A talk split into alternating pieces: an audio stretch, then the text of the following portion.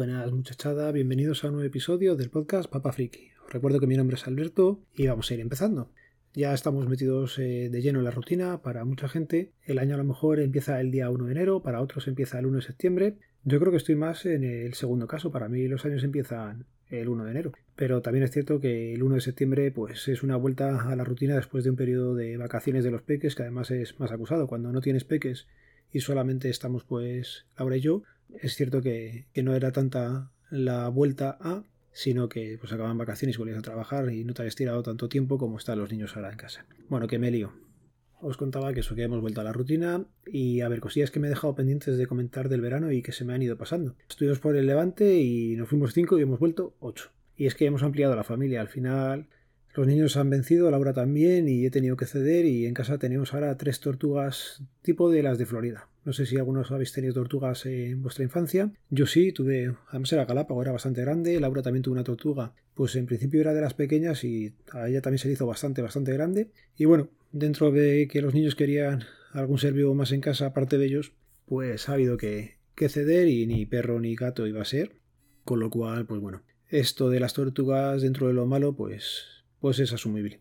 Comentaros, en Madrid, por ejemplo, no están vendiendo las tortugas eh, con agua fría, o de agua fría, mejor dicho. Las venden de agua caliente y ya no es tan fácil comprarlas en, los sitios. Estuvimos preguntando en un par de sitios y, así un poco de cadenas y pequeños mm, tiendas de mascotas y ya no, no nos las vendían.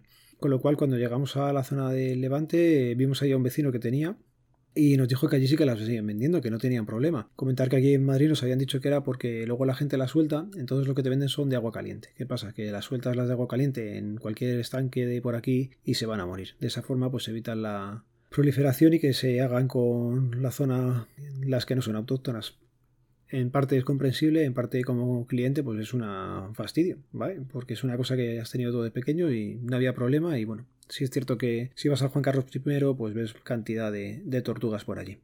En nuestro caso, ya digo, es una cosa que en principio va a estar con nosotros muchos, muchos años, ya lo tenemos asumido porque las tortugas suelen vivir bastante, así que nada, paso dado. Y bueno, pues los pequeños en los primeros días, como es lógico, se pegaban por cambiar el agua, ahora la siguen cambiando, pero ya no veo tantas peleas.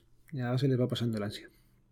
Seguramente las tortugas nuestras pues acaben haciéndose muy muy grandes porque yo creo que cada vez que pasamos alguno le vamos dando de comer. Pero bueno, tema aparte ya de las mascotas que se me había pasado, pues temas tecnológicos. Esta última semana he comprado otro ordenador. Me salió la posibilidad de comprar un portátil. En este caso ha sido un Lenovo ThinkPad el modelo es un 230 y X230i. Es tercera generación, ¿vale? En principio no es tan potente, pero el uso que le quería dar tampoco lo requiere.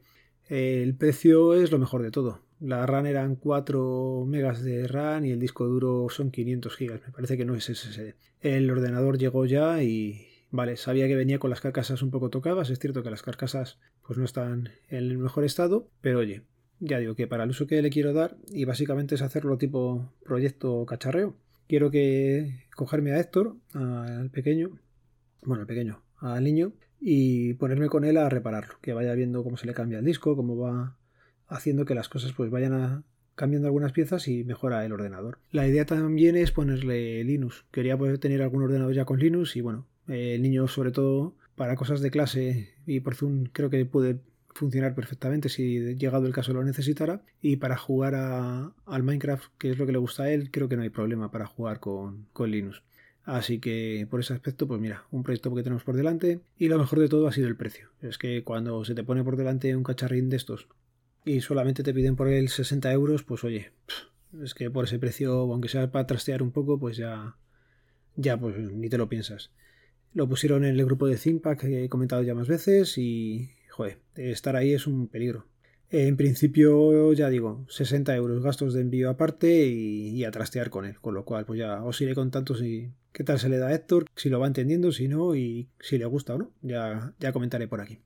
Y bueno, comentaba también antes que volvíamos a la rutina. Bueno, pues la rutina, aparte de gastar en tecnología, también es eh, volver a grabar en podcast. Eh, ha vuelto WinTablet, pasado 1 de septiembre, ayer miércoles, estoy grabando esto el jueves por la noche, seguramente se publica el viernes, volvimos a grabar en WinTablet y tres días antes eh, grabamos el domingo por la noche con Sumando Podcast.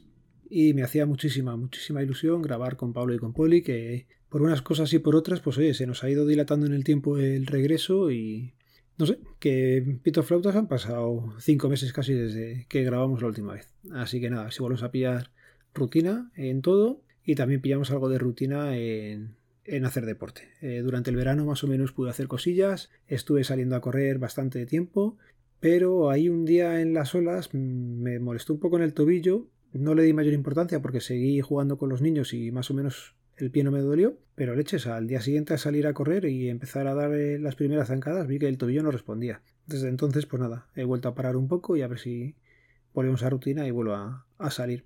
Aquel día que no pude correr, pues seguí andando y nada, estuve un tiempo andando y a correr. O sea, y a correr no, y a seguir andando, que me lío.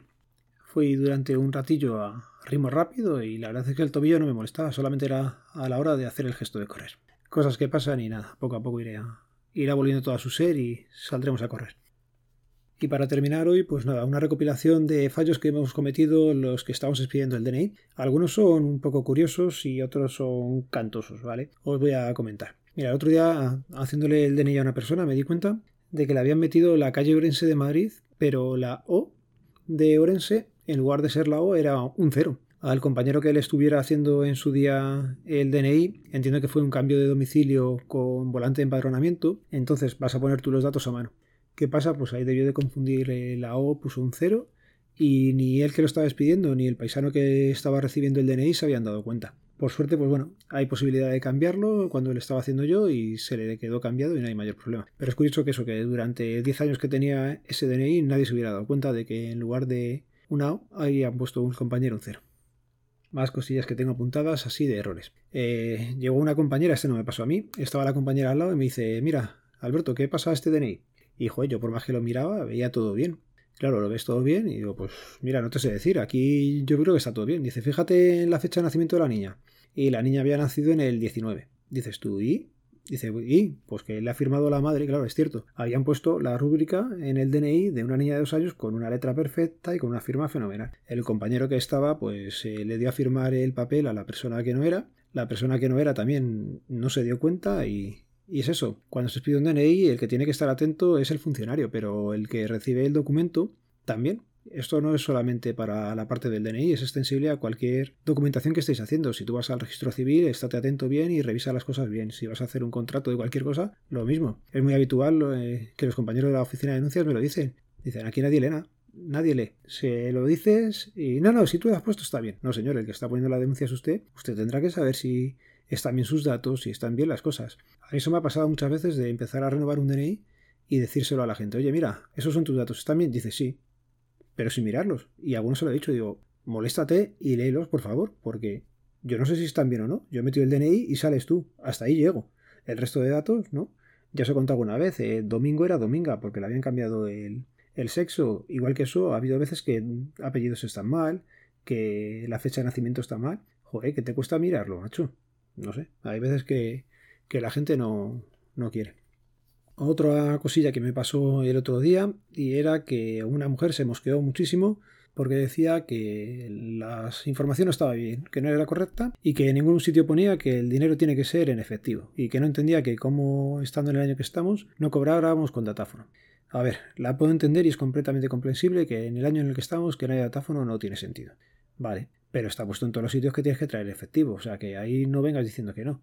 Bueno, pues se tuvo que ir a por dinero. Volvió. El DNI era para un niño pequeño, era un bebé, tenía dos años, no llegaba, menos de dos años. Bueno, pues cuando vuelve, venía con una foto en la que salía ella con el niño. Para una foto de DNI no vale, siempre tiene que ser solamente la persona que se está haciendo el DNI. En este caso, cuando son niños, muchas veces los fotógrafos lo que hacen es o tumbarles o les sujetas un poco separado de tu cuerpo. en este caso es que salía la madre, casi que se había hecho el selfie con el niño.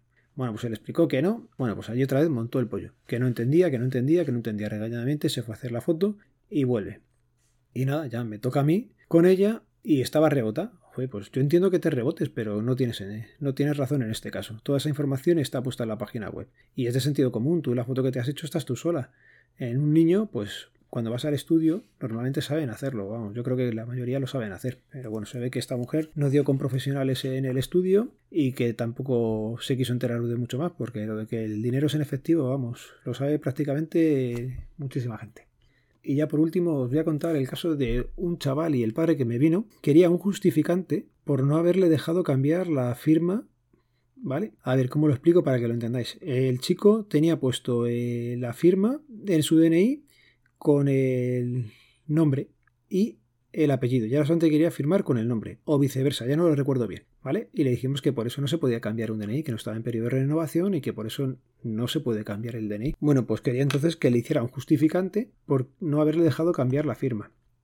No entiendo muy bien el razonamiento ni del padre ni del hijo. Pero bueno, a lo mejor si alguno de vosotros sí lo entiende y me lo queréis hacer llegar, ya sabéis, eh, los métodos de contacto quedan en las notas del programa. Y nada, lo voy a ir dejando ya por aquí.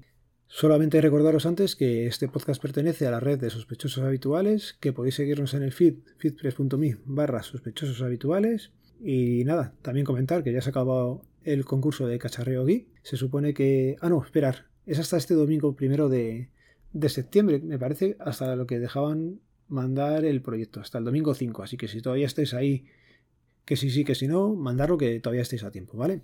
Y nada, lo dicho, lo voy dejando por aquí. Un saludo nos vemos, nos leemos, nos escuchamos. Adiós.